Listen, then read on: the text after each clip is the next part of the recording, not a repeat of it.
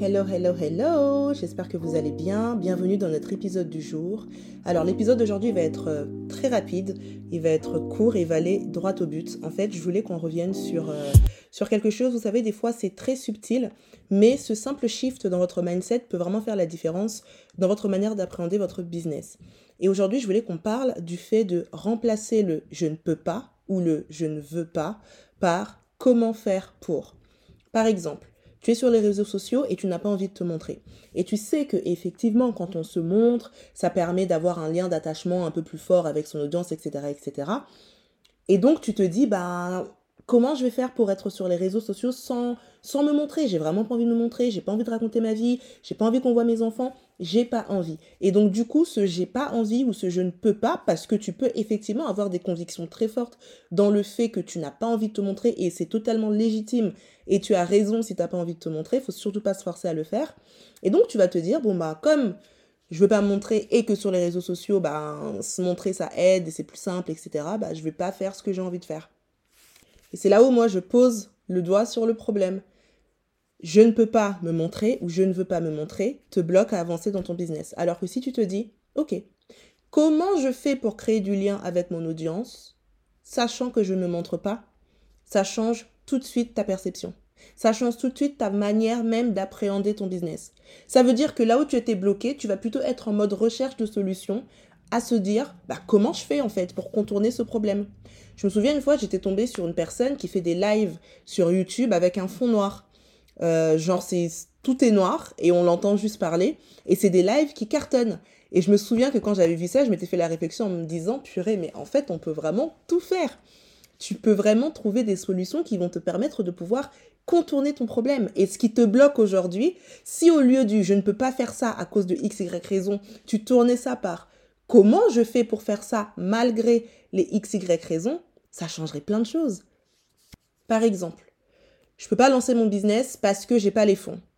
Il me faut des finances, euh, j'ai été voir des investisseurs, j'ai essayé de lever des fonds, tout ça. Ça n'a pas marché, donc je ne peux pas lancer mon business. Et donc, ce projet qui te tient à cœur, tu le mets dans un tiroir et tu continues dans ton job salarié que tu détestes. Et si tu t'étais dit, comment je fais pour lancer mon business malgré le fait que je n'ai pas de budget? Peut-être que tu te serais dit, bon bah, au lieu de lancer 5 produits comme je le voulais, bah, je vais en lancer qu'un. Au lieu de lancer une gamme avec 15 produits, bah, je vais lancer une gamme avec deux produits, si c'est ce que je peux faire aujourd'hui. Ou alors, j'ai vraiment aucun budget pour lancer quoi que ce soit, je vais créer une communauté. Je vais être présent sur les réseaux sociaux et finalement, ma communauté sera tellement grande et tellement forte bah, que ce sera le tapis rouge du projet que je vais lancer. Et peut-être que derrière, je vais faire un crowdfunding et peut-être que ce crowdfunding va bien fonctionner et là, je vais pouvoir faire ce que je voulais faire. En fait, il y a toujours une manière de contourner ton problème et surtout, il y a toujours une manière d'avancer malgré ton problème. Donc ne t'arrête pas à je ne peux pas. Transforme-le par comment je fais.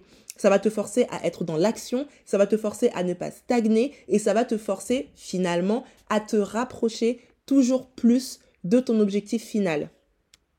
Et tu peux être sûr que le chemin que tu t'étais dessiné, bah, c'est peut-être pas le chemin qui allait te mener vers ton projet en fait. Et peut-être que la route détournée que tu vas prendre va te mener vers d'autres choses qui finalement seront même peut-être plus intéressantes, plus pertinentes et qui vont vraiment t'emmener là où tu voulais aller.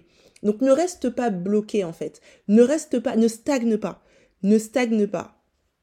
Sois dans le mouvement, sois dans l'action et vraiment recherche à chaque fois les solutions. C'est comme quand on dit bah, quand tu es devant un mur ou quand tu es devant une porte fermée, passe par la fenêtre. Et s'il n'y a pas de fenêtre, casse le mur. Et c'est exactement ça en fait.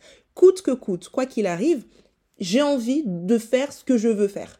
Maintenant, j'ai des convictions, j'ai des envies, j'ai des contraintes. Comment je fais pour, euh, pour jouer de ça?